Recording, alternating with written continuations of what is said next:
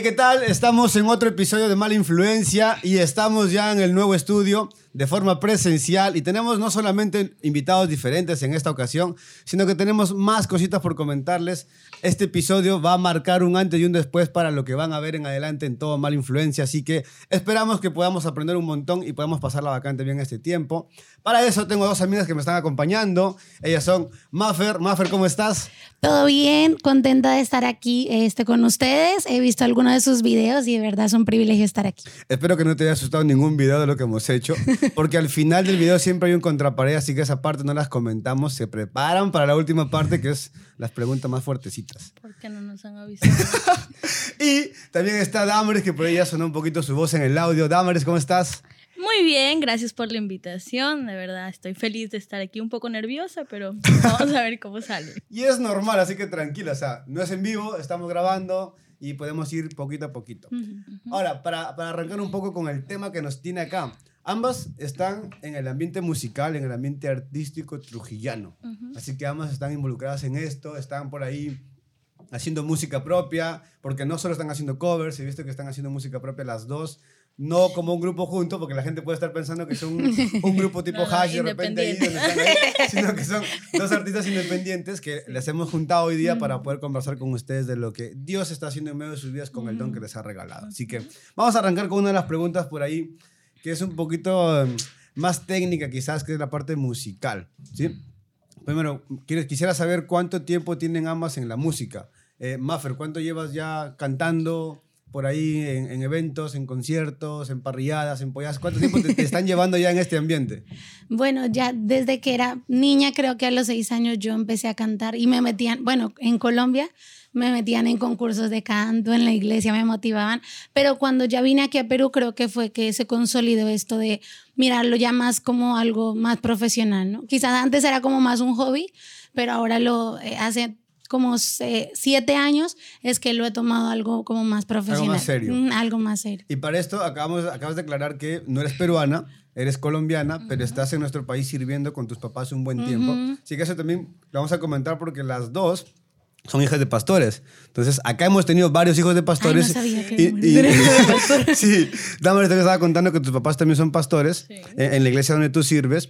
¿Cuánto tiempo ya más o menos llevas también en, en- en la parte musical como artista? En la parte musical llevo aproximadamente unos 5 a 6 años ya netamente, ¿no? Metida.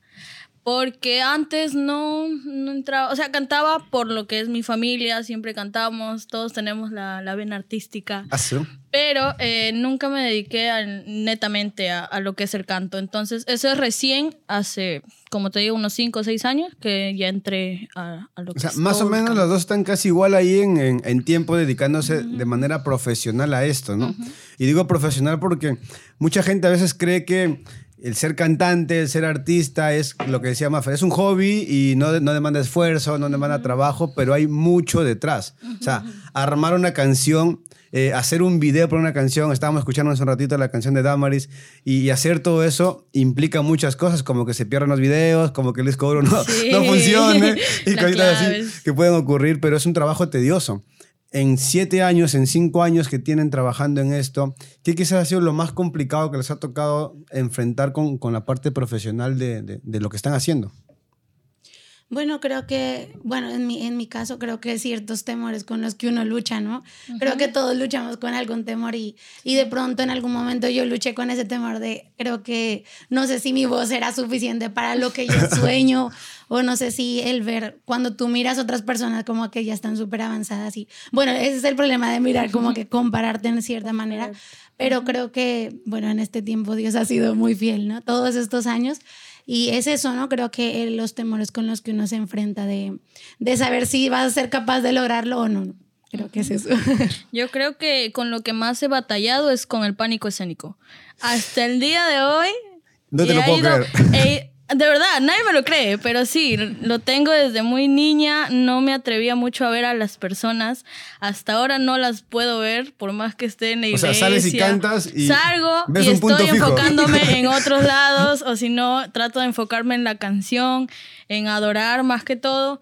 Pero no soy mucho de ver a las personas porque me pongo muy nerviosa, a veces me pongo muy fría o, empiezo a temblar, cosas así, porque es parte ya. Pero poco a poco he ido como que avanzando, ya dejando ese, ese pánico. Qué, qué, bacán y qué fuerte lo que me están diciendo las dos, porque, porque mucha gente puede ver a un artista eh, arriba en el escenario cantando y dirigiéndose a la gente y, y, hacer que todos canten, que todos adoren, que todos levanten las manos uh -huh. y que todos estén en un tiempo espectacular con el Señor pero no se imaginan todo lo que están luchando adentro, ¿no? Sí. O sea, el miedo que pudieron haber tenido a salir al escenario, coger el micrófono y ver que a veces hay mucha gente mirándote, es como que es, es avasallador, sería la palabra, sí. y puede dar mucho temor, ¿no? Y puede generar hasta un poco de ansiedad este, este trabajo de estar ahí enfrente, ¿no? Uh -huh. Pero creo que la gran mayoría luchamos con esto y la mayoría iniciamos viendo, por ejemplo, a alguien a quien podemos seguir, a algún uh -huh. artista, a alguien que puede ser un referente y poco a poco es nuestro ideal de alcance, pero poco a poco vamos trabajando y a medida que avanzamos nos vamos comparando con el artista o con varios artistas y decimos lo que decía Maffer, ¿no? Quizás no soy tan bueno, quizás uh -huh. mejor lo dejo. Ya estoy llegando. o ya estoy llegando a la meta. ¿Quién, quién ha sido para ustedes? Eh, de repente el, el, referente que han tenido, si es hombre o mujer, de repente el referente que han tenido dentro de la música, no solo cristiana, sino de la música en general. Bueno, en mi caso, Marcela Gándara creo que ha sido como, de verdad, yo la, en Colombia yo la vi así muy cerquita, en un concierto como a los eh, 11 años. Y yo me acuerdo que yo cuando la vi cantando en una iglesia donde yo fui, este, yo dije, yo quiero ser como ella. y mira, pasaron los años y de verdad sigue siendo como mi... Pero estás más cerca de ella. Sí, bueno, eso espero. eso espero. Damari. Yo creo que en mi caso, una de mis inspiraciones es Christine de Clerio. Wow. Ella con Ingrid Rosario también, en lo que es cristiano. En lo que es secular, eh, la que más me impacta es Adele por su forma de cantar, ¿no? A la vez de que lo canta, transmite también, no solo con su cuerpo, sino también con la voz. Wow. Entonces siempre son esas cositas que ando jalando de distintos artistas, pero ellas son mi, mi inspiración en sí. Qué, qué bacán el eh, tener siempre un referente es bonito, pero a veces, no sé, también quiero preguntarles esto, ¿qué tan lejos sientan esas personas de ustedes? Porque Maffer mm. decía, yo, yo vi a, a Marcela Gándara y la vi como que de cerquita y fue, mm. fue algo muy bonito. Pero ¿qué tan lejana la sienten a ustedes como artistas? O sea, ¿creen que hay... ¿Creen que podrán llegar a algún momento a su nivel cantar, compartir escenario con ellos, por ejemplo? Les, les, o sea, obviamente les gustaría, pero ¿qué tan lejos ven esto? Bueno, yo creo que todo, todo con fe se puede, ¿no? Y yo creo que no hay que verlo muy lejos, sino que hay que creer y, uh -huh. y sobre todo prepararse, ¿no? Algo que es muy importante es creo eh, que es eso, ¿no? Prepararse a nivel eh, tanto espiritual como lo que decía Damaris, ¿no? Esas cantantes llevan un montón de, de preparación de llevan tiempo, vocal, claro. ¿no?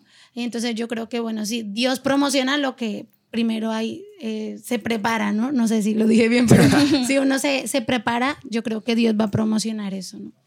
Definitivamente. Eh, no lo veo muy lejos. Yo he tenido la oportunidad de cantar con Luciana Di Rocco ya por parte de la iglesia, por los congresos y todo eso. Y siento que poco a poco estamos, bueno, yo me estoy acercando un poco más al nivel en el que quiero estar.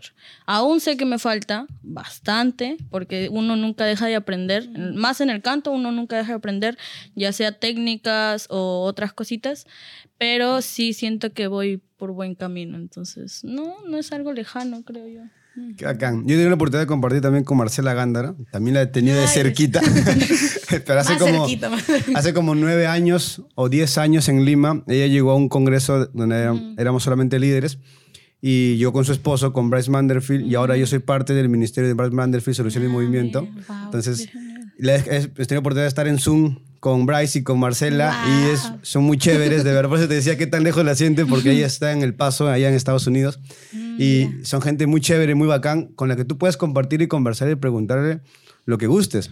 Entonces, yo he escuchado a Marcela muchas veces decir que obviamente ha conocido mucha gente en muchos lugares del mundo mm. con los que le gustaría poder en algún punto compartir y escuchar lo que tú estás diciendo. Decía, me vieron de niña y ahora están cantando conmigo. Entonces, wow. yo sé que ese tipo de cosas a, nosotros nos emociona porque es como que yo tengo también gente a la que admiro eh, uh -huh. en, el, en, este ambiente, en, en la parte de, de, los predicadores, la parte de los speakers, y es como que me gustaría en un punto estar, no sé, predicando con Dante Gabriel en algún lugar y me gustaría poder compartir un tiempo con ellos. Y sé que como cantantes también les pasa lo mismo con, con, con, la gente que está ahí arriba, ¿no? Pero es un trabajo arduo, ¿no? O sea, no es algo que se logra un año. Ellos han estado quizás 10 años, 15 años trabajándole, dándole duro y viendo que el Señor en algún momento obviamente promueve también el esfuerzo que, que vamos haciendo, ¿no? Pero en este camino que ustedes ya tienen recorrido de alguna forma en estos años, han ido encontrándose con gente que los ha apoyado, quizás también con gente que no los ha apoyado. ¿Cuál quizás ha sido por ahí la, no sé, la situación más complicada, más difícil que les ha tocado vivir? Si ha sido en Trujillo o si ha sido fuera también, ¿qué cositas por ahí fuertes y difíciles ha tocado enfrentar en este tiempo? ¿no? ¿Qué ha sido lo más feíto de repente? ¿A quién quemamos? Están las. ¿A quién? No, creo que no hay por qué quemar a nadie. ¿A quién Ay, Dios mío. Creo que pasamos de preguntas. ¿No han tenido situaciones complicadas? Bueno, sí, de hecho que, bueno, yo me acuerdo que yo el primer, la, con la primera canción, bueno, no voy a mencionar nombres tampoco, ¿no? Porque no, no fue en particular con nadie, sino que siento que fue lo tomó como un aprendizaje de parte de Dios, ¿no? Cuando yo empecé recién cantando, yo me acuerdo que eh, este, yo quedé con alguien de hacer el video, de hacer como que toda la producción, ¿no? Y yo estaba ya súper lista, súper emocionada. Yo decía, Dios, este va a ser como el primer videoclip. Y me acuerdo que la persona como que 10 minutos antes me dice, me salió algo urgente, no voy a poder llegar. Y me salió algo, como queriéndome decir, me salió algo más importante, ¿no? Mm. Oh, qué y en ese momento yo como que dije, Dios mío, este sueño se me rompió. como que yo estaba tan emocionada. Y la verdad sí lloré porque dije, Dios, o sea, tú sabes mi corazón y sabes que lo quiero hacer y estoy muy emocionada, pero después de un tiempo aprendí que Dios quería formar en mí eso de, de aprender que en el camino de, de esto de, de, cantar para Él y de adorar, van a venir momentos donde nos vamos a sentir frustrados, pero vamos a tener que levantarnos, ¿no? Y no me morí, salió con otra persona y salió mejor porque tenía más tiempo en el trabajo y salió mucho mejor de lo que hubiera salido con la otra persona, ¿no? Entonces creo que eso nunca me voy a olvidar, y creo esa que experiencia. Definitivamente este tipo de situaciones que se presentan nos ayudan, ¿no? O sea, Sí. te enseñan porque el, el fre- enfrentarte, ya sea al rechazo o ya sea este, a alguien que te dice, oye, no puedo, ¿sabes qué? Ya fue, chao. O sea, te puede decir, ok, aquí lo dejo todo y renuncio, ¿no? O sea, pudiste haber pensado eso, que quizás sí pasó por la cabeza, pero decidiste continuar. Dijiste, ok, no funcionó con esta persona, no me apoyó como me lo ofreció, pero yo sigo. Sigo y voy a buscar la forma de alcanzar lo que, lo que estoy seguro que tengo que hacer. Entonces, la convicción también tiene mucho que ver Sí, en el trabajo que se hace, sí. porque a veces eh, no todo siempre sale como queremos, ¿no? Y siempre van a haber baches, siempre van a haber cositas y hay que enfrentarlas y hay que salir adelante, ¿no? O sea, siempre nos vamos a encontrar con ese tipo de situación. Ahora, ¿en qué momento ustedes dicen, ok, ya, sí, esto va para ser profesional? O sea, ya dejé de, de cantar solamente en iglesia porque mis papás me están poniendo a cantar, sino que ahora lo hago porque yo quiero, estoy convencida de esto y quiero darle para adelante y me voy a preparar, voy a buscar más del Señor, voy a buscar más también porque hay una técnica vocal detrás de todo esto, hay un trabajo. ¿Cuándo ustedes dicen, es el tiempo? Eh, profesionalmente, como yo ahora estoy formando parte de un sello, eh, me contacté con ellos. Bueno, ellos me contactaron cuando estábamos sirviendo en la iglesia.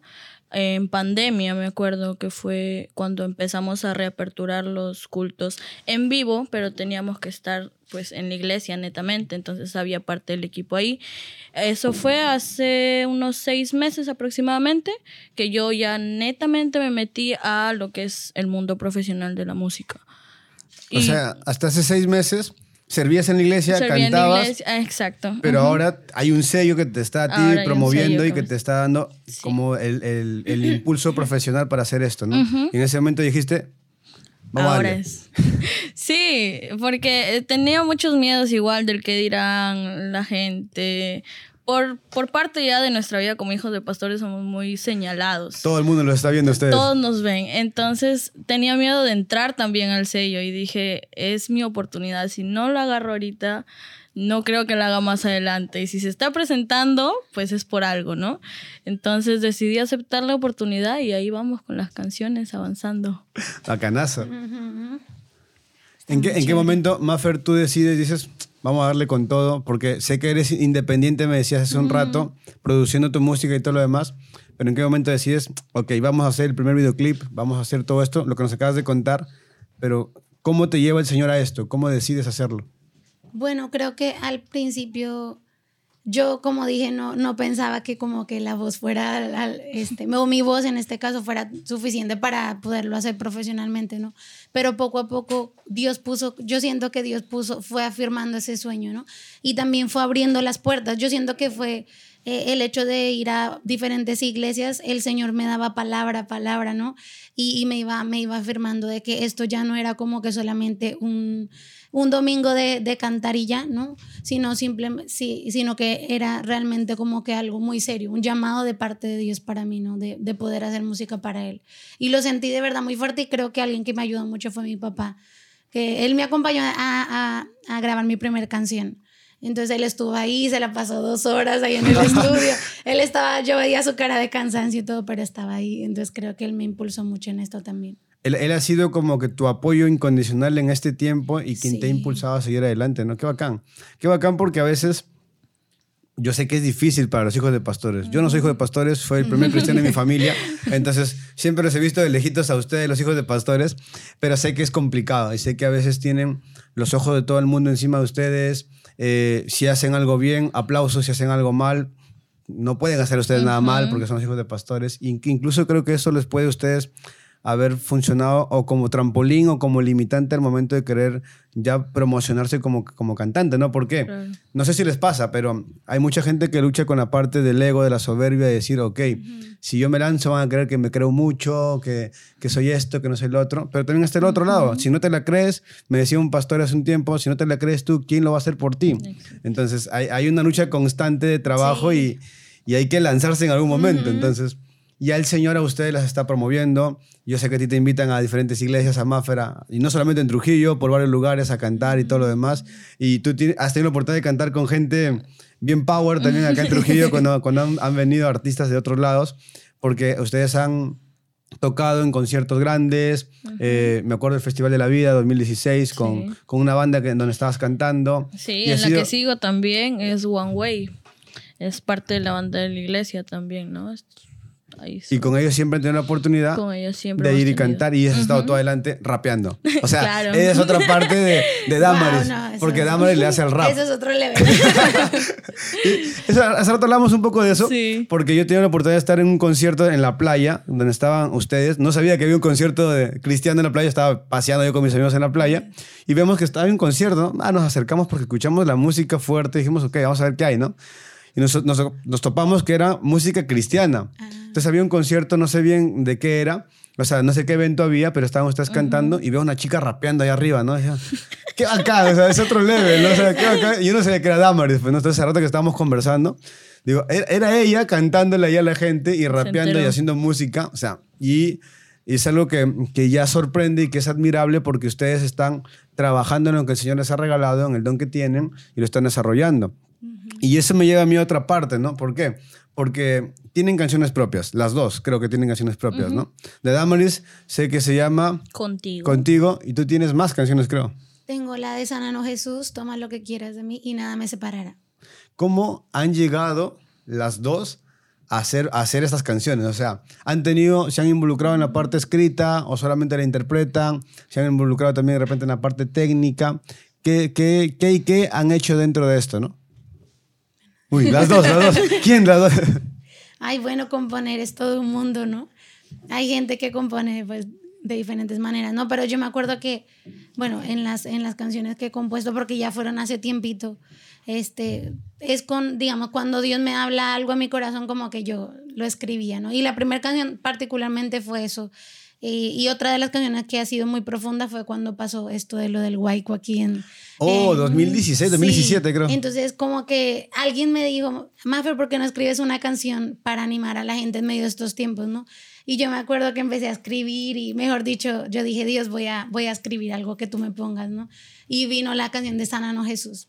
Y en ese tiempo, pues, me ayudó José Malqui a hacer toda la parte de la música. Yo se la mandé como un audio, como me la imaginaba, y él hizo como que toda la cuestión de la música. Todos los arreglos y todo lo demás. Oye, qué, qué bravo y qué fuerte historia, ¿no? Porque o sea, todos acá en Trujillo vivimos lo que ocurrió en el 2017 y eso fue muy fuerte. Trujillo partido en dos por, porque la Sí. ciudad había sido atravesada por el deslizamiento, el huaico, esto que había ocurrido.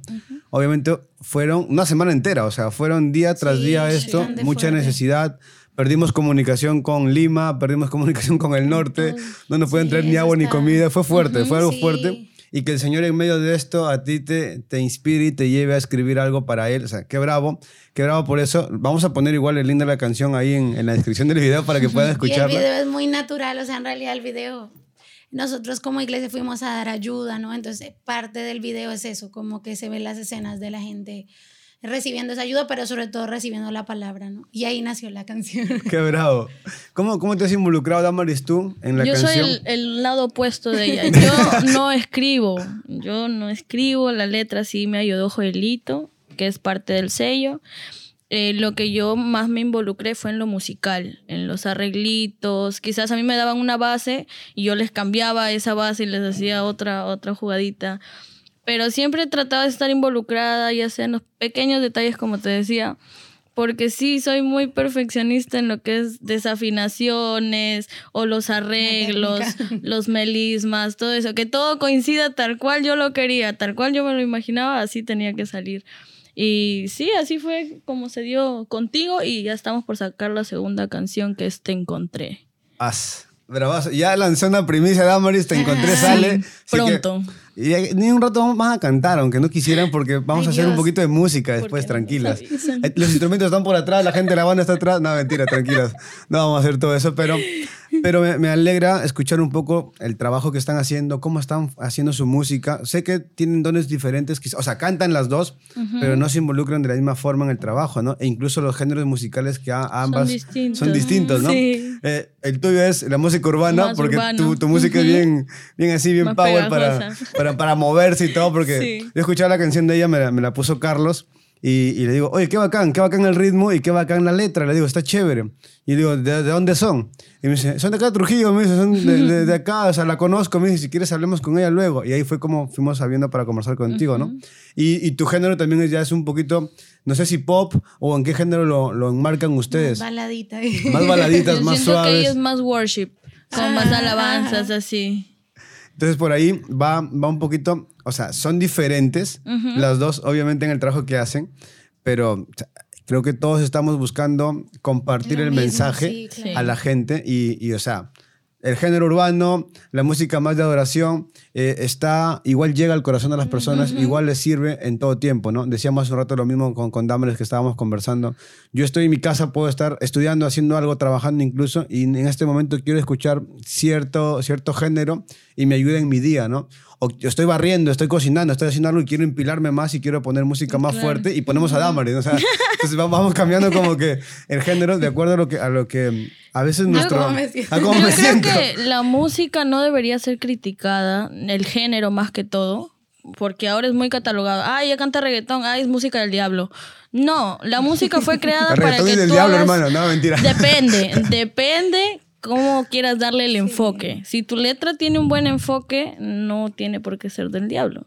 Si tu letra tiene un mal enfoque, ahí sí, ¿no? Tienes que estar atento, creo yo, a lo que tú escuchas. Si es algo que a ti te va a edificar, si a ti te ayuda en algo, puedes tomarlo. Pero si no, bueno, cada quien tiene su gusto. Sí, definitivamente. A veces, o sea, creo que ya no tanto nuestra generación, pero quizás la anterior sí un poquito más, tenía mucho prejuicio con el Mucho, género, ¿no? demasiado. Y, y, por ejemplo, o sea, eh, hace unos años, en los 70, en los 80, a la gente le alarmaba el rock y era la música del diablo, ¿no?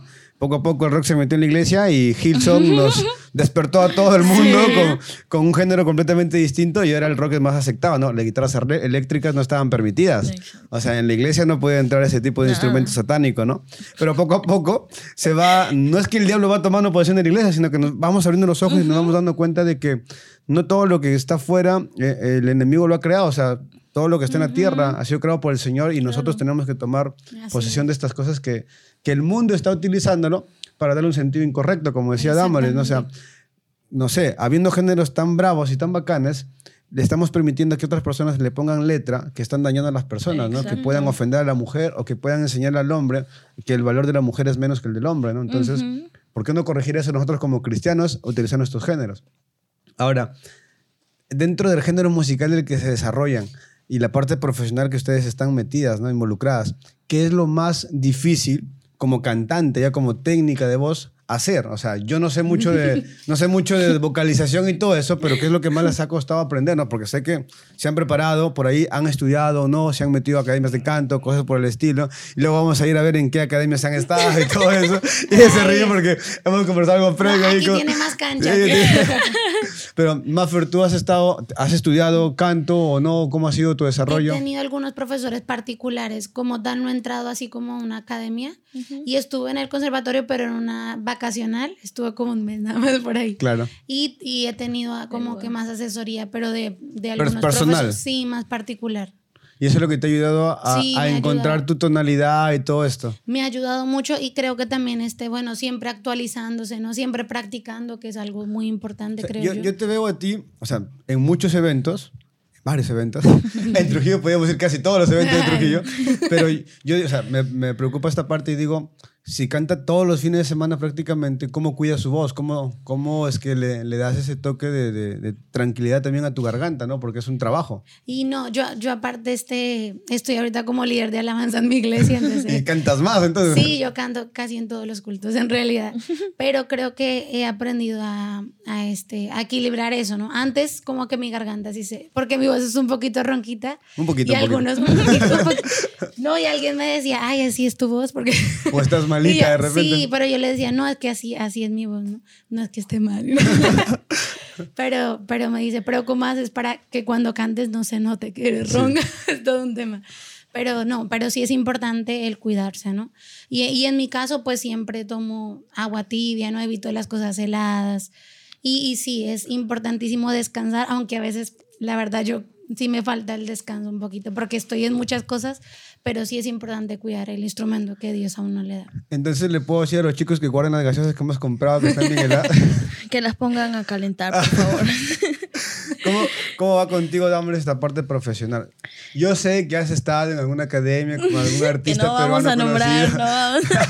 Pero que no van a nombrar ¿qué, aquí. qué tan, qué, qué tanta parte profesional, o sea, mejor dicho, cómo te has preparado? ¿Cómo ha sido tu parte de preparación para esto? Eh, bueno, como te estaba contando, estuve en una academia, luego tuve también profesores particulares, igual que Maffer.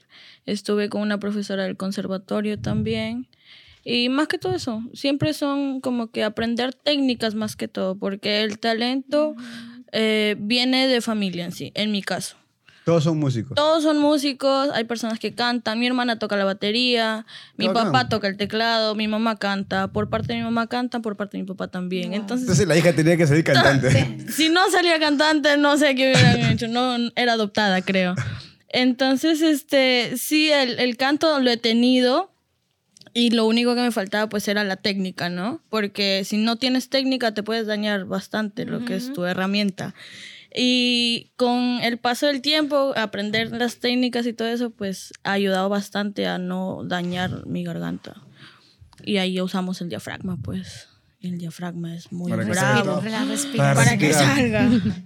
Y es Sí, porque un en- los conciertos, o sea, yo las he visto más en conciertos, en uno que otro, y es como que con más gente, obviamente hay que, o sea, no, no cantas más fuerte necesariamente, pero el momento, el, la energía que se está Sí, sintiendo, claro. te lleva Sube. también a cantar más fuerte y hay que tener cuidado también Sí. con eso porque no te puedes lanzar solamente gritar, ¿no? O sea, si no tienes una buena parte. respiración, también te vas, te desafinas. cosas Y eso se nota, o sea, Sí, gente que no sabemos de música igual lo notamos, o sea, se nota cuando alguien desafinó, se fue de nota y es como que, uy, ¿qué pasó en un gallito por ahí?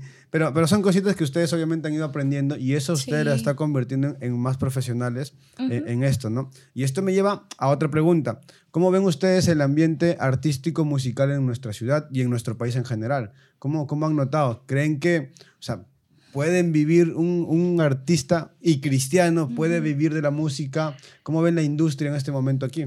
Mm, Yo creo que es un tema muy difícil, más para el mundo cristiano, ¿no? Eh, no tenemos mucho apoyo los músicos cristianos, no hay mucho como que se anuncian o se dan a conocer por lo que pueden ser juzgados o de repente no te dejan salir de, de tu iglesia quizás. Entonces, no creo que haya mucho apoyo para los músicos cristianos aquí en Trujillo. Pero sí he visto algunos seculares cristianos que sí se han dado a conocer. Perdón, seculares. Otra vez, gracias. La fregué. La fregué. Sí he visto músicos seculares de acá de Trujillo que se han dado a conocer y creo que tienen más apoyo, ya sea por los canales, porque dicen, ah, su música tiene más acogida, Claro. vamos con él. Si ponen a, a un cristiano y a un secular a ver a cuál apoyamos, se van a ir por el secular. ¿Por qué? Porque su género es así, es más pegajoso, como que no importa la letra, Y- el ritmo nada más. Es más comercial, exacto. Entonces, yo creo que no hay mucho apoyo. Sí, yo creo que, bueno, aportando un poquito a lo que dice Damaris, creo que sí se necesita más promocionar, ¿no? La parte de los, de los cristianos, eh, la parte... no, Aquí fregando con los cristianos. Bueno. Espera. Tranquila, tranquila. Las dos- Eh, Esta pregunta creo que ha sido de las más simples, pero se puso más complicada sí, para sí. todos. Ay, que es difícil explicarlo. Me avisas. Sí, sí, dale. Ah, ya, bueno. Yo creo que este, sí falta más promoción, ¿no? En cuanto al ámbito cristiano y sobre todo que crean en, lo- en los talentos que Dios ha puesto en las iglesias, porque yo he ido a varias iglesias y he escuchado a chicos en la alabanza con un talento increíble. Muy buenos. ¿Y qué es lo que pasa? Que este, no se ha creído en ellos muchas veces o no se les ha impulsado a quizás eh, grabar o a quizás este, componer cuando ellos tienen el sentir de hacerlo, ¿no? Entonces creo que eso, eso faltaría. Y más unidad, ¿no? En cuanto a, a eso y eso, promocionar, creer en ellos y, y apoyarnos los unos a los otros, ¿no? Finalmente el deseo es el mismo de, que es adorar a Dios. A veces, y a veces nos cuesta. No sé si fue en pandemia o antes de pandemia, pero eh, habían estas publicaciones en Facebook y en Instagram y decían, oye, este, si tienes algún emprendimiento, escribe acá y yo lo comparto, ¿no? Y, y había gente compartiendo. Emprendimientos, hablo de trabajos na- naturales, ¿no? general, Este, sí. eh, trabajos cualquiera por ahí, pero no se hace lo mismo, no hacemos lo mismo entre cristianos, mejor dicho. O sea, si vemos que alguien está lanzando su música, no- lo demás no, no compartimos, los demás no apoyamos, los demás no lanzamos, ¿no? Yo tengo un convenio con Karen Campos, que es mi amiga. Digo un convenio porque ella siempre me dice, amigo, comparte. Y es como que me está mandando siempre sus canciones y obviamente yo apoyándola porque eh, conozco su sentir, conozco su trabajo y sé todo lo que está haciendo detrás. Entonces es como que, ok, vamos a apoyar, vamos a compartir y vamos a difundir. ¿Por qué? Porque deberíamos hacerlo. Sí, si no lo hacemos entre nosotros, ¿quién lo va a hacer por nosotros? Lo que decía Damaris, ¿no? O sea, si sale un artista de Trujillo y se va a Lima y va a hacer, eh, no sé, se lanza algún concurso o algo por el estilo, la gente lo va a apoyar. Sí. ¿Por qué? Porque hay gente que no es cristiana, incluso gente cristiana que está afuera, pero dicen, ok, qué bacán su trabajo. Pero ser un cristiano, como que, Mm. este, no, mejor Gracias. no. gra- No este, nos llames, nosotros te llamamos. No te preocupes, vamos a orar por ti. O sea, Sí. vamos a orar por ti y ya está. Y no está mal orar, pero es como que no estamos apoyándonos, no estamos haciendo más, no estamos generando incluso plataformas de repente para que esto ocurra. Eh, a mí me preguntan muchas veces esto, ¿no? a veces me dicen, oye, vamos a llevar una banda a Trujillo, podemos llevar a tu iglesia. Ok, sí, tráiganla. Y me dicen, sí, pero cobramos tanto, cobramos tanto. Y Trujillo no está acostumbrada a ofrendar o a pagar a los artistas, ¿no? Es como que si viene un predicador o viene alguien a dar un taller, nos cuesta pagar. Es como que, no, no puedo pagar eso, es muy caro, mejor no voy al concierto, mejor veo el video en YouTube, o sea, ¿ya para qué voy a pagar esto? Pero nos cuesta hacer esto. Entonces, creo que deberíamos empezar a fomentar no solamente la unidad entre cristianos y entre las cosas que estamos haciendo como cristianos, como la parte artística, sino también a, generar plataformas donde se puedan mostrar este tipo de talento y este tipo de don, ¿no? Y, y ojalá un día podamos hacer un festival de la misma magnitud que fue el Festival de la Vida en el 2016. O sea, ha sido un sueño que, que creo que muchos hemos anhelado en nuestro corazón y ojalá que Dios nos permita hacerlo pronto para que se pueda ver de que somos una ciudad y somos parte de un país que no solamente tiene a Cristo, sino que está dispuesto a trabajar por hacer más para que la gente pueda conocer el mensaje, porque finalmente para eso hacemos sí. todo. Entonces, qué bacán conocerlas y qué bacán saber lo que el Señor está haciendo con ustedes. Eh, la parte de la industria musical es muy complicada en nuestra ciudad y en nuestro país. Mencionábamos hace rato un poquito, hablábamos de Twice, de que es quien nos representa como artista, pero qué bacán sería que hayan más Twice, que Maffer Betancourt, que Damaris pueda ser conocida en todo Perú, no solamente en Perú, sino que en el extranjero. Estas canciones que ustedes están lanzando empiecen a sonar pronto, que sean de las primeras listas en Spotify y, y esto empiece a crecer. O sea, Yo sé que es parte de su sueño, pero lo hago también mi sueño porque es algo que yo busco. O sea, lo que buscamos nosotros como mala influencia es que más gente empiece a conocer a los cristianos y que empiecen a ver que tenemos una voz y tenemos también algo que hacer. Ahora, voy a salir un poco del tema que estábamos lanzando porque se puso ya más, más intenso, pero las partes de los concursos. Yo sé que ustedes ven La Voz. A mí me gusta ver La Voz, me ha gustado por ahí ver los programas de televisión. ¿Se han animado en algún momento a participar en algún tipo de estos concursos? O sea, ¿alguna de las dos han lanzado su videíto, han hecho esto? ¿Se animaron o no? ¿Les da miedo? bueno, en mi caso no, no me he puesto a como que a, a enviar videos o algo así, un, hace como dos años creo que sí se me pasó por la, por la mente como que de pronto participar en un concurso, pero como que vi que mi tiempo estaba un poquito ajustado, las cosas en la iglesia y otras actividades y dije, no, porque eso también demanda bastante pues compromiso Y, y, tiempo, ¿no? Entonces por, en mi caso pues no, no lo hice. Yo sé que Damaris sí, ha participado de un concurso y ha ganado. y he ganado.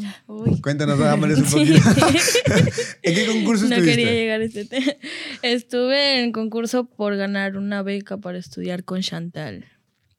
Y sí, en Lima. En Lima, exactamente. Y pasé, gané, estuve tres meses por allá. ¿Cuántas, o sea, el concurso cómo era? ¿Tenías que enviar un video? El concurso se dio por Instagram. Ella estaba eh, publicando que debían subir un video con unos hashtags mostrando tu talento, ya sea si cantabas y tocabas la guitarra, hacerlo. Claro. ¿No? En mi caso mandé tres videos, sí en una sola publicación. No iba a ser tres publicaciones, ya mucho, pues, ¿no? Este, y felizmente aceptaron un video de esos y fui uno de los 15 seleccionados. ¿Y de las tres canciones, cuántas eran cristianas? Una era cristiana y las otras dos fueron seculares porque se daban más este con mi tono de voz. Entonces no habían tantas canciones cristianas que me ayuden a mostrar mi voz o mostrar el talento en sí. Y por eso la única que pegó y la que fue elegida fue la cristiana, fue la aleluya. Y esa fue la que, la que eligieron, con esa entré. Y ahí tuviste la oportunidad de entrar a esta academia de Chantal, que es una artista reconocida en nuestro país y que obviamente te dio las clases y te enseñó varias cosas. ¿Qué, ¿Qué, es de repente de lo que más aprendiste dentro de este tiempo de aprendizaje? Porque es también salir de Trujillo, ir a estudiar a otro lado, es otro nivel. O sea, acá en Perú esto lo vemos como, es un paso más grande ¿Qué es de lo que más rescatas de este tiempo? Eh, lo que ahí más me enseñaron, como fue para estar, para ser parte del equipo de la academia, o sea, los que salían a representar a la academia, ah, no fue netamente como para ir, ah, vas a estudiar tal cosa y te vamos a enseñar esto. No, fuimos para ser parte del equipo de la academia y es por eso que Chantal tenía la enseñanza directa, con nosotros. Sí, eh, lo que ellos más me enseñaron fue que cada vez que vaya a cantar esté suelta, esté ligera, me, me relaje. Exacto, me dieron confianza. Quizás nos sentían tensos a todos, nos dieron una clase de, de soltura, pues nos pusieron a todos a hacer dinámicas. ¿Clase de soltura? no, no me acuerdo cómo se llamaba la clase, bueno, el curso. Y este, y sí, nos relajó bastante a todos. Desde ahí todos empezamos como que a unirnos más, nuestras voces se unían mejor, entramos más en, en armonía. Entonces, eso más que todo me ayudó en eso, a soltarme un poco más, a relajarme para cantar. Y ya. Y ese fue, ese fue de las cositas que más rescataste de ahí, ¿no? Yo sé que los, los concursos son a veces complicados porque, o sea, no sé, ponerte en la tele ya es otro nivel, un montón de gente viéndote, un montón de gente escuchando. Han habido mucha gente, o sea, que se ve en los pequeños videos de YouTube o de TikTok, eh, sacando, cantando canciones cristianas y haciendo un poco de música, pero armarse de valor para hacer eso es bastante complicado. Y además también tener el tiempo, porque mucha gente puede pensar, ah, pones tu celular, te grabas cantando. No, no, o sea, hay que prepararse porque hay que estar al nivel de lo que ellos te piden. ¿no? Exacto. Te este, estas productoras grandes te dan tus requisitos, o sea, iluminación, sonido y, tiempo, y todo lo demás. Y no, es, no es como que lanzarse ya. Pero yo sé que no todo es así necesariamente, sino que como decía Maffer también, hay mucha gente escondida en las iglesias o en las pequeñas iglesias en todo nuestro país, en toda nuestra ciudad, que quizás aún no se han animado a hacer, a hacer algo más, ¿no? a dar un paso más, a creerse que son capaces de, de lanzarse como profesionales. Ustedes que ya están en este camino, ¿qué les podrían decir? ¿Cómo las podrían animar? ¿Cómo las podrían motivar para que, para que den un paso de fe de alguna forma y empiecen a trabajar en su, en su parte artística? Bueno, yo les diría que venzan ese miedo, que, o sea, que no tengan temor, que se lancen y que empiecen a dar esos pequeños pasos, ¿no? Que fueron los que creo que dimos nosotras, ¿no? El, el, componer una canción, el buscar personas que ya sepan un poquito más y les puedan guiar en el camino, eso es muy importante. Y el, el lanzarse, creo, básicamente, ¿no? A creerle a Dios y, y prepararse, ¿no? Si pueden tomar una clase de canto, si pueden tomar una clase en su instrumento, está muy bien para que crezcan más. Yo creo que si tú tienes un sueño y te dan las posibilidades de cumplir ese sueño, no hay por qué eh, retractarse o no hay por qué limitarse, sino dale con todo, nada más. El que arriesga, ¿cómo es? No, el, que, no arriesga, no gana. Eso, el que no arriesga no gana. Entonces siempre hay que arriesgar nada más tener la confianza de que si por algo están llegando las cosas a tu vida es porque Dios te lo está mandando. Y si tú de repente rechazas eso, más adelante ya no lo puedes tener. Y te puedes arrepentir. Y te puedes arrepentir. Entonces, a darle nada más sin miedo. Y quizás suene un poco polémico eso, ¿no? Pero más vale arrepentirse de haber hecho algo mal que arrepentirse de no haber hecho nada, ¿no? O sea, Exacto. Y a veces esos sentires que tenemos en, nuestro interior de querer hacer algo, puede ser Dios lanzando una chispita en nuestro corazón para poder eh, eh, empezar algo, ¿no? Si no, y si no lo hacemos, ¿quién lo va a hacer por nosotros? O sea, nadie, alguien más lo va a hacer por sí mismo, pero nadie va a venir a sacarnos de nuestra cama y levantarnos y, oye, ven, ponte a cantar acá adelante. No, tenemos que hacerlo nosotros mismos, ¿no? Y el Señor va, el Señor va trabajando siempre en la vida de cada persona. Y, qué bonito lo que está haciendo con la vida de ustedes, qué bonito lo que hemos podido compartir todo este tiempo. Pero quiero entrar un, un poquito al área espiritual y quiero ver qué tanto están diezmando. No, mentira. pero quiero, me gustaría saber en qué punto de, de la vida ustedes realmente hicieron un compromiso con el Señor y dijeron, ok, Señor, hasta aquí fui solamente la hija de los pastores y a partir de acá quiero ser tu hija, quiero realmente servirte a ti, te quiero conocer más. ¿En qué momento tuvieron su propio tiempo con el Señor o fue su momento de decisión personal? Bueno, yo me acuerdo que este, después de una prédica de mi papá, suena raro, pero este, estaba con ese sentir de, de usar algo de lo que Dios me diera para servirle, ¿no?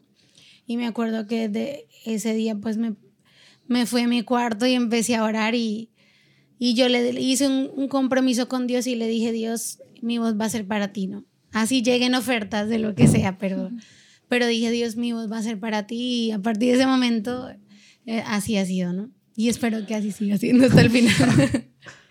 Eh, bueno, en mi caso, muchas veces las personas piensan que por ser hijos de pastores, nuestra vida cristiana va a seguir así desde que nacemos hasta que moramos, ¿no? Pero no, eh, cada uno tiene su proceso. Yo nací en un hogar cristiano, pero yo realmente mm, di mi vida a Dios a los 12 años, por ejemplo. A los 12 yo decidí servir a Cristo y dije, ok, de aquí en adelante nadie me para yo conozco hoy, hoy te conozco, hoy te acepto y desde ahí yo no he dejado los caminos del Señor. Siempre he estado con mis papás ayudándoles ya sea en su ministerio o si no sirviendo en la iglesia.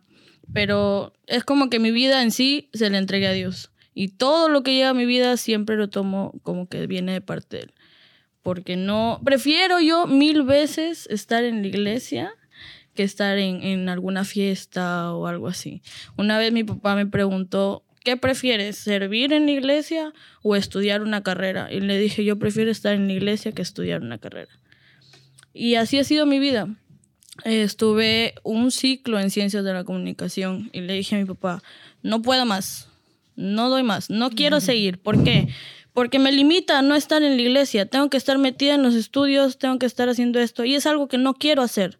Es algo que no me gusta, no quiero estudiar esto. Quiero otra cosa quizás que me permita a la vez tener tiempo para estar en la iglesia. Y mi papá ahí fue donde me lanzó la pregunta. Y yo le dije, no vas a volver a pagar este curso porque no voy a seguir en la universidad.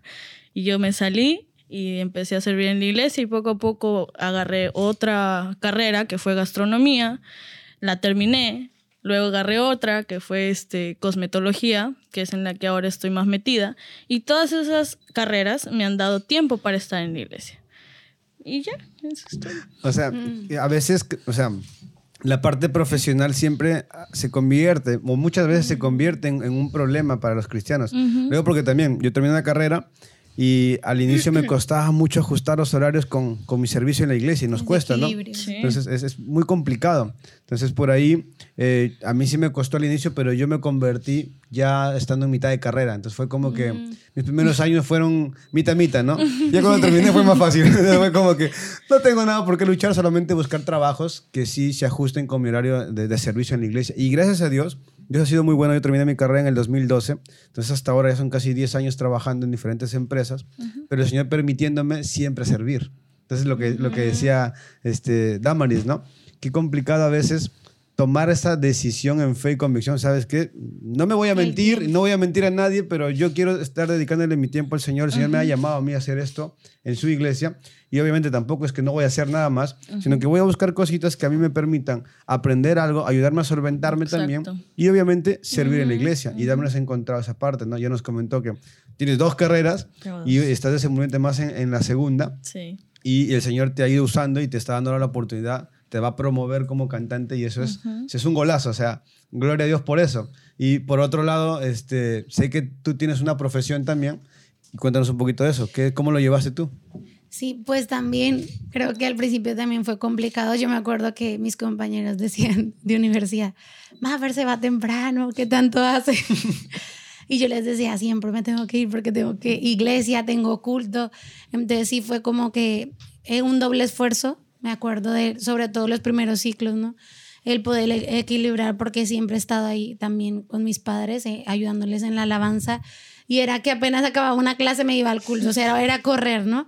Pero yo lo disfrutaba porque era, eh, yo creo que cuando uno es llamado para algo, uno lo disfruta, ¿no? Y si uno hace otra cosa que no es el, hace parte del llamado, uno no se siente feliz. Entonces creo que yo me sentía muy feliz ahí eh, adorando al Señor y, y, creo que lo aprendí a llevar bien, gracias a Dios, eh, culminé la carrera y hasta ahora pues Dios me, me usa también, también dando consejos a través de, de, esta carrera, ¿no? Y ministrando a muchas personas que lo necesitan en estos tiempos. De, profesión eres psicóloga, sí. ¿verdad?